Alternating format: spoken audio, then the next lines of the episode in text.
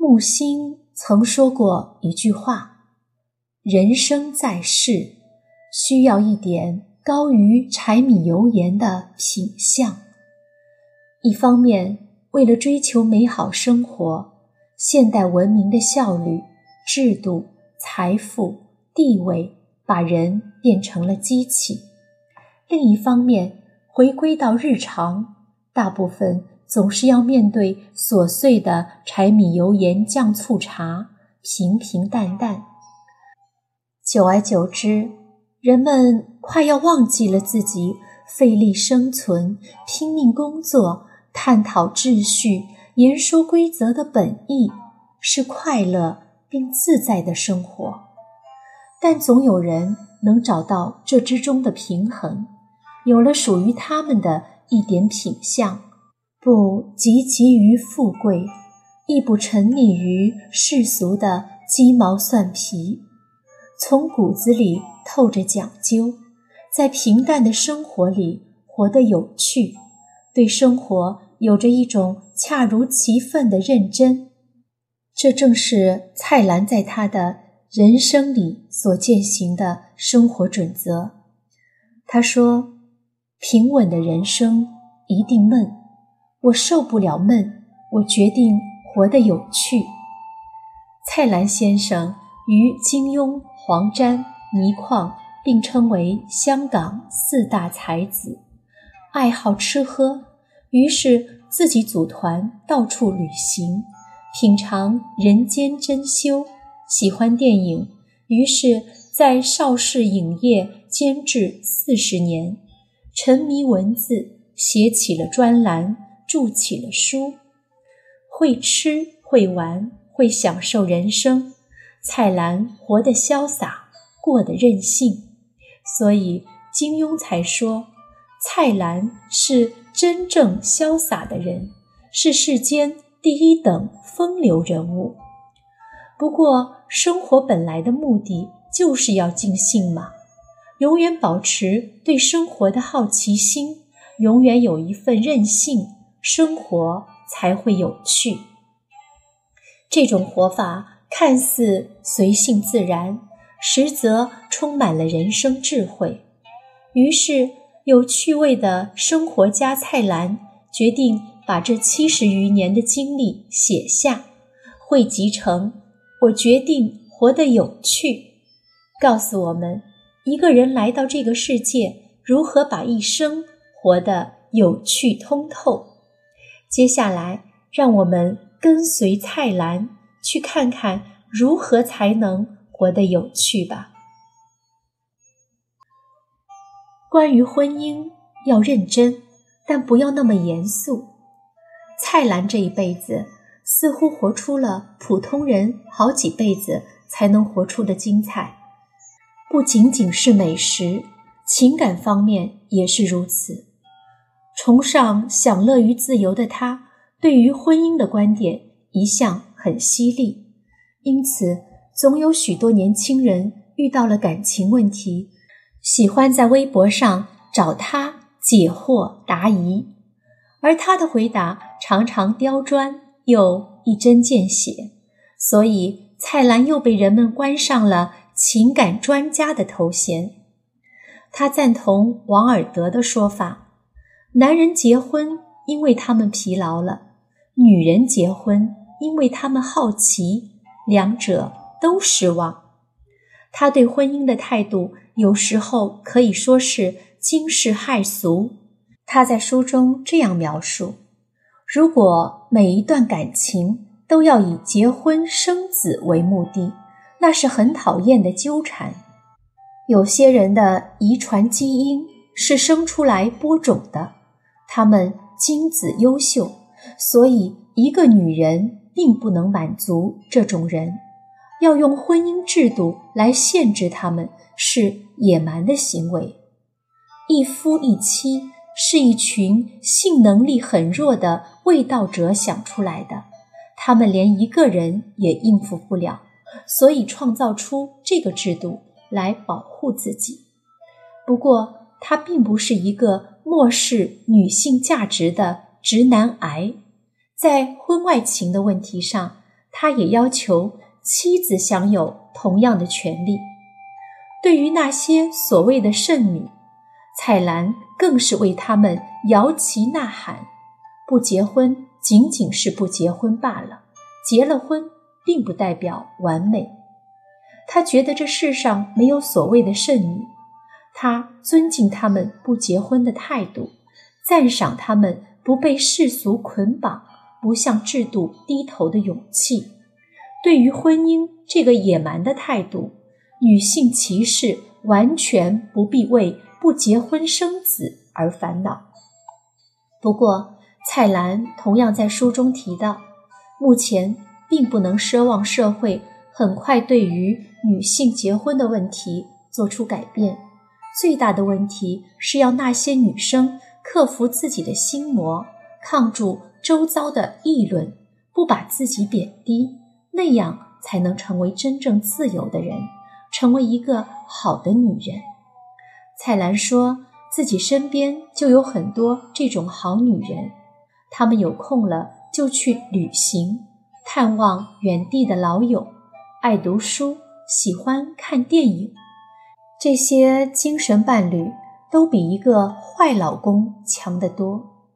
蔡澜当然也看过完美的婚姻，他在书中谈到自己的父母就是，他们真的是白头偕老，就像那些牵着手散步的老夫老妻一样。他们在一起，你能看出不是因为婚姻制度，他们作为伴侣。可能也有很多无可奈何的意见分歧，但至始至终都能接受对方的缺点，给予对方爱护和关怀。看来，那些看似对感情玩世不恭的态度，其实只是蔡澜对婚姻的打趣。他所反对的，可不是真正能携手一生的婚姻。而是那些靠证书和制度所维持的婚姻，或许这更是蔡澜的生活态度在婚姻里的投射。他深知生活有太多不确定性，该做一个自由快活的人。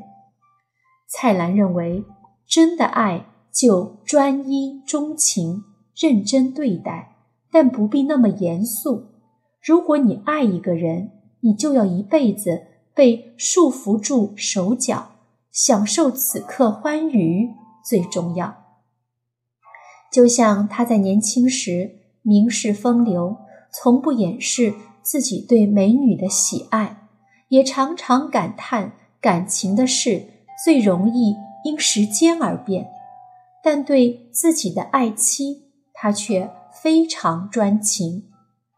在鲁豫的一次访谈中，他谈起自己的妻子，话不多，只是微微低下了头，喃喃地重复了几声“爱的深”。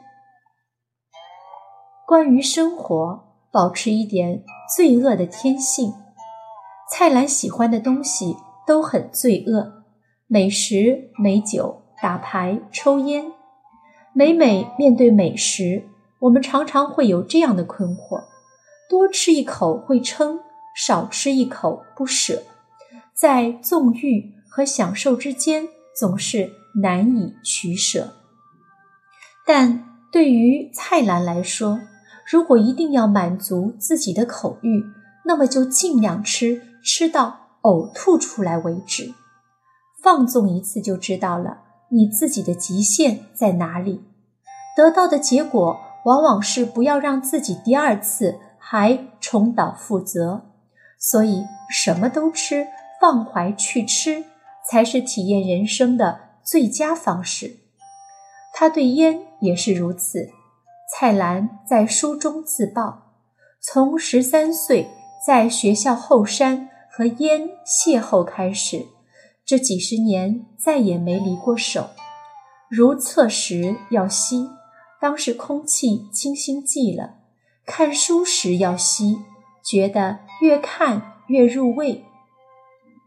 抽烟致癌，蔡澜当然知道，他并不鼓励年轻人去碰烟，但是对孤寂的长者，对在城市打拼的人们，还有辛苦了一天的乡间人，抽烟后给他们带来的安详，其他东西替代不了。那么抽抽也无妨，谁又忍心强制拿走他们最后的这一点消遣？蔡澜还一生爱酒，他对酒有自己独到的见解。他觉得酒徒分两种，一种是喝酒的，另一种是被酒喝的。任何酒都喝，每逢必醉，那是酒在喝你，不是你在喝酒。喝酒之事，他同意李煜的五贵，也在书中做了详细的说明。一贵在能好，酒量大小都不要紧。二贵在喜谈，饮伴多寡不拘。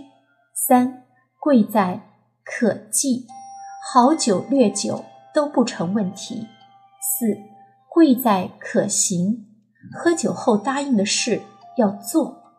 五贵在可止，长喝短喝。喝得多，喝得少，一旦叫停，就能够再也一滴不喝。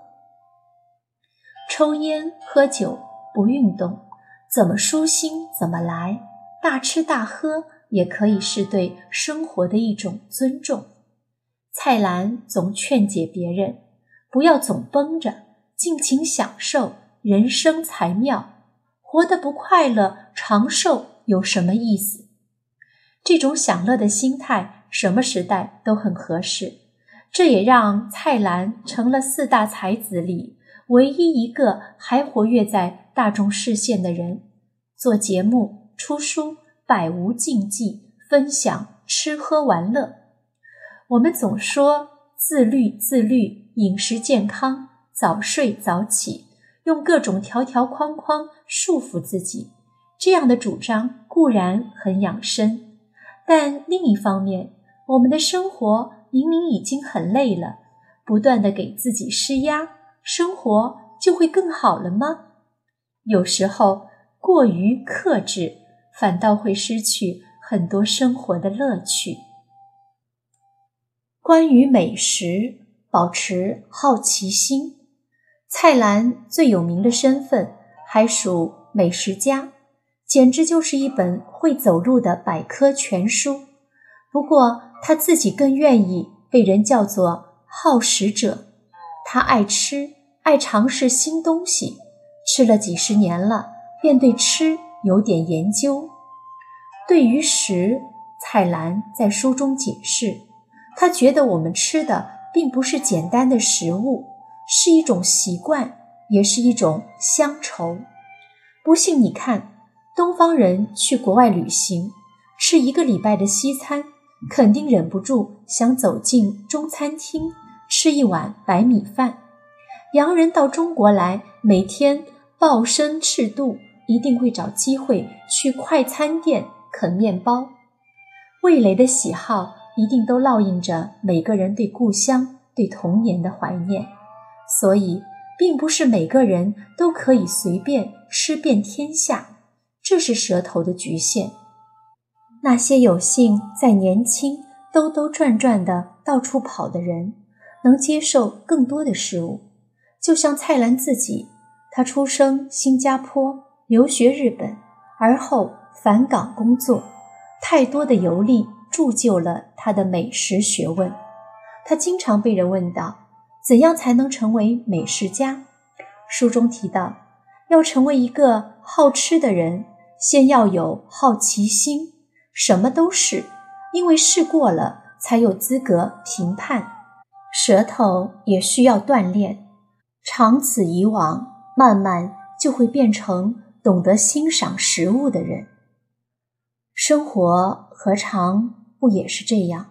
或许我们对有趣的生活只差一颗好奇心的距离。在蔡澜看来，吃不仅是天赋。是好奇，更是一种学问。当你学成吃的学问，就会发现它是交朋友最好的武器。书里说，和宁波人谈起蟹糊、黄泥螺、臭冬瓜，他们会大为兴奋；和海外的香港人讲到云吞面，他们一定知道哪一档最好吃。那全世界的东西都尝遍了，蔡澜觉得哪一种最好吃呢？对于这种问题，他多数回答：和女朋友吃的东西最好吃，因为伴侣会影响心情，而心情影响一切。心情好，眼前的美食自然就好。正因为有这样的心思，蔡澜才能称得上是老饕。吃喝向来是大事，为人生一遇，亦是人生乐事。你寻他找他，觅得最别致的一口乐哉。但乐至极致的，不是说找到多美味的珍馐，而是和最爱的人一起，哪怕是简单的白饭，都能够郑重以待。即使是与一盏茶、一餐饭之间的虚度，那都是人间极乐。关于衣着，穿衣服是最低的人生自由。对吃讲究的人，必然对生活的其他方面也有点研究。蔡澜亦是如此，不仅对美食情有独钟，对衣着也有自己的见解。他熟知大品牌的生产地、用料如何将就，哪条设计线的哪些产品最好，但这并不妨碍他对奢侈品的无感。蔡澜在书里强调，他觉得衣服是否名牌并不重要，但是贵在要洗干净、烫顺滑，按照场合穿对应的衣服。穿着显得得体又舒服才重要，因为衣着是对别人的一种尊敬，也是对自己的尊敬。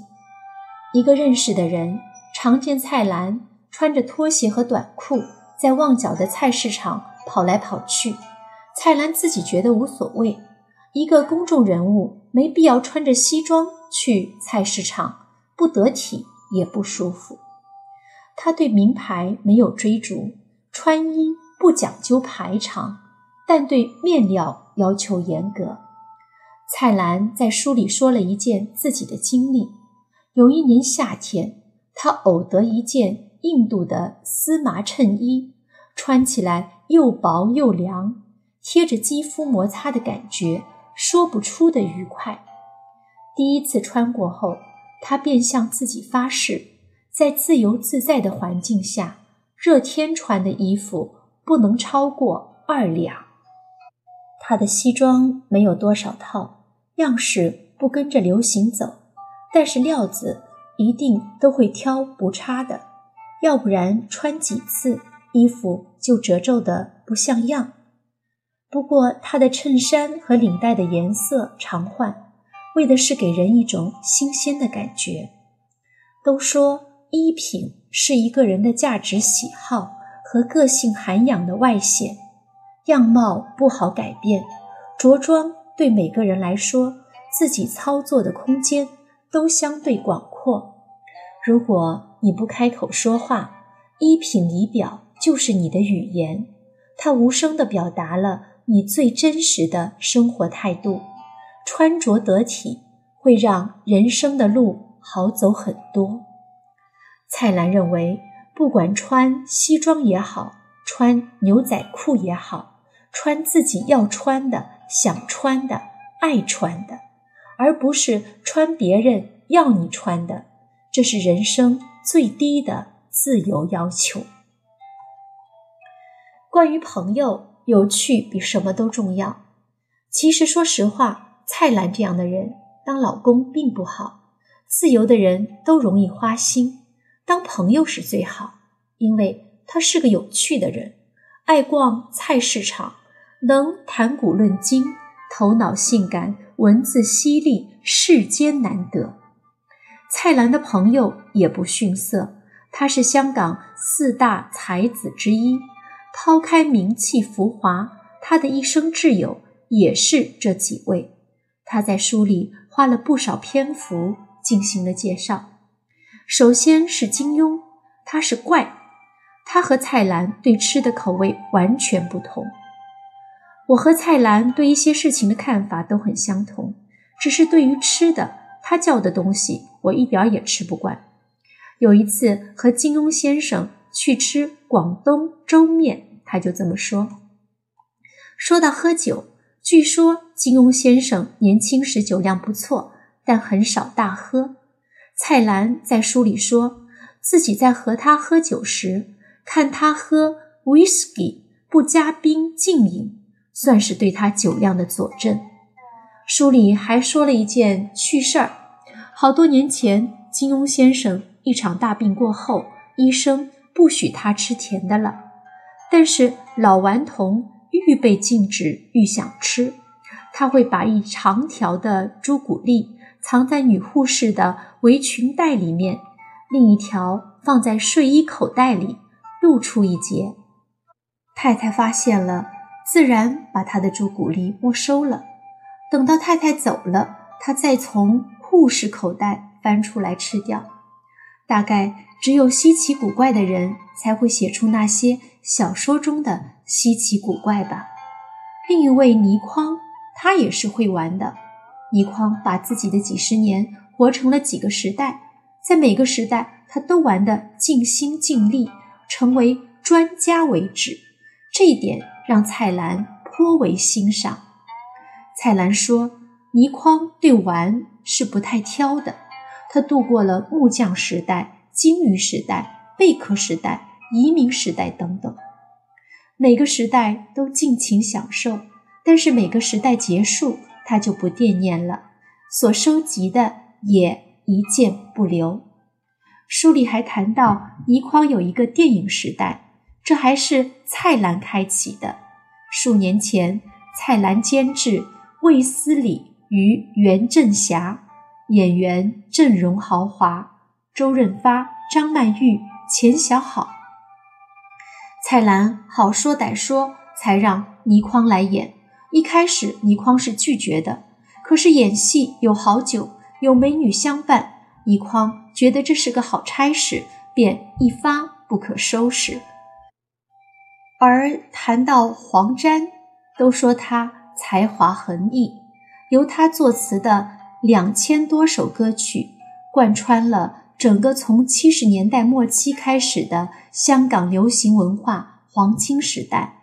黄沾曾评价自己是好色、好酒、好钱，不过在蔡澜眼中，这位朋友是至情至性，尤其是他的。情爱往事。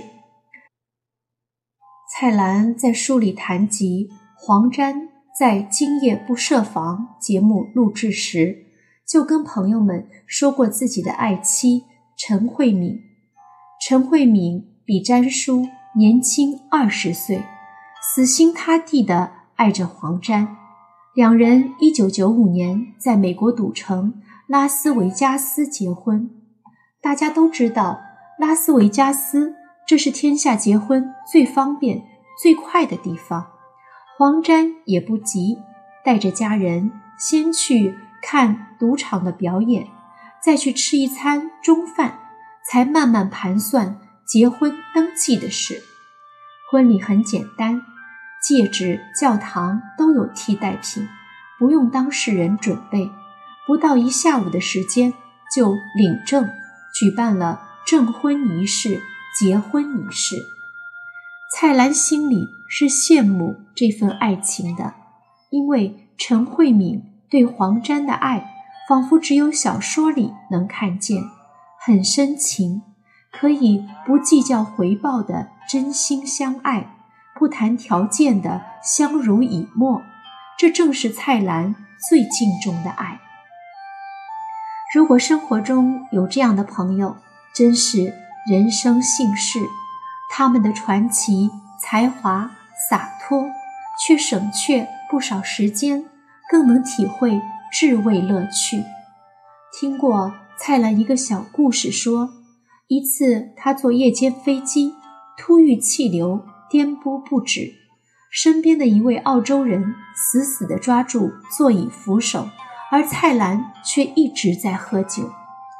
飞机稳定后，那人不解：“老兄，你死过吗？”蔡澜缓缓地放下手中的酒杯，说：“我活过。”这或许就是最本真的蔡澜，活过便什么都不怕。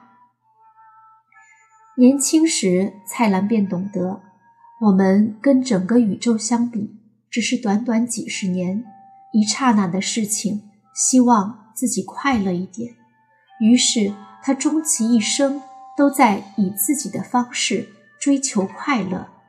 早年，他把电影做得风生水起，而后做主持人、作家、旅行家、美食家、书法家、画家。篆刻家，他把各种角色活了个遍，是体验式人生的最佳践行者。正因为体验过，他才告诫年轻人：人生如梦，富贵如烟。看遍人世沧桑后，对生命不倦怠，兴致勃勃过人生，也是一种崇高的活法。对生活要有玩物养志的态度，生活中无小事，吃吃喝喝，简单纯粹的口腹之欲反而最难满足。好好钻研也能其乐无穷，而且不管失败成功，怎么都是乐趣。对每一段爱情走心负责，在一起时告诉对方。你爱他，让对方知道自己的价值，感知爱情的好。不爱了，也别自责或责备其他人。不贪恋，不徘徊，是对爱情最大的尊重。对朋友尊重真诚。蔡澜的朋友稀奇又古怪，有滥情的，有嗜酒的，有刁钻的，但是大家。都能相安无事，谈天说地，这就是真正的友情。我我们因为同好聚在一起，彼此珍惜对方的付出。你的另一方面，我不干涉。人各有癖，只要你是个好人，不伤天害理就行。让我们试着从身边的吃喝玩乐开始用心。对外在功利看清，找到自己真正的爱好，结交一些有趣的同好，慢慢的，你的生活就会不一样。